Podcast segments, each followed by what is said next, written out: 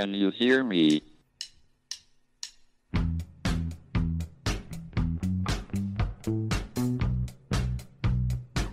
Houston, we have a problem. It's one small step for man, Now I am become death, one giant leap for mankind. the destroyer of worlds. Eureka! Nos Bastidores da Ciência, um podcast da Molecular JE. Olá a todos, sejam bem-vindos a mais um episódio do podcast Molecular, o podcast da Molecular JE, a junior empresa do Departamento de Química da Universidade de Coimbra. O meu nome é Carolina e eu estou aqui com o João para falarmos um bocadinho sobre a idade do universo. Bem, certamente já todos ouvimos falar sobre a idade do universo e as últimas estimativas apontam para que este tenha 13,8 mil milhões de anos. Mas como é que é possível calcular isto e como é que se chegam a estas estimativas? É sobre isso que vamos falar aqui hoje e se calhar passo agora já a palavra ao João para nos explicar como é que se faz este cálculo. Antes de mais, talvez seja boa ideia compreender em que se baseiam as estimativas para a idade do universo. Eh, Até certo ponto, é possível determinar a idade do universo analisando a luz e outros tipos de radiações que viajam do espaço profundo.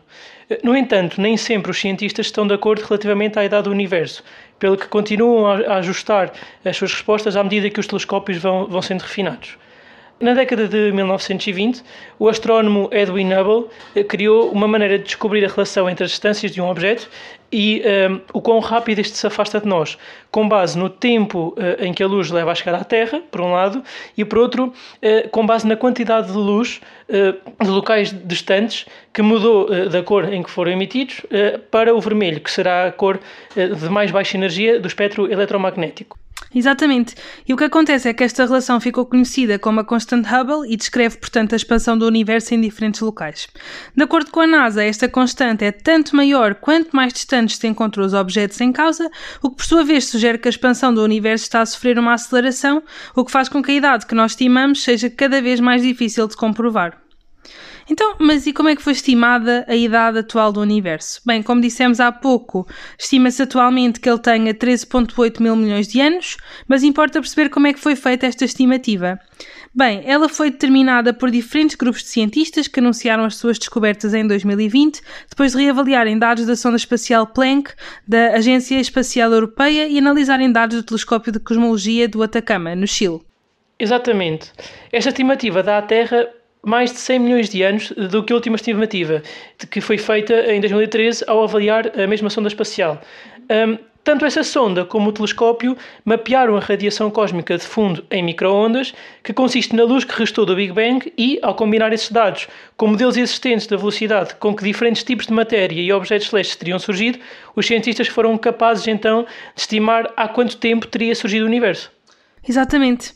Bem, e visto que as respostas acerca do universo e da sua idade têm vindo a ser ajustadas ao longo dos anos, como é que é possível que o universo seja ainda mais antigo do que se pensa até a data?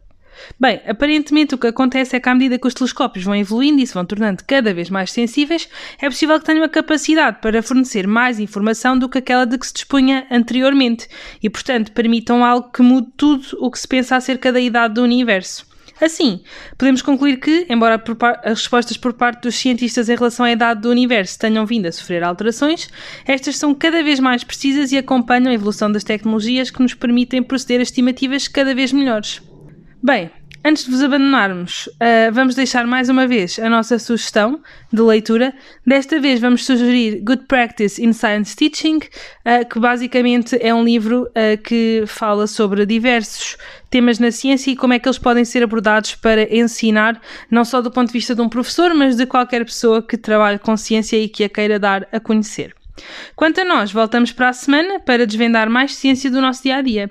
Até lá, boas experiências! Can you hear me?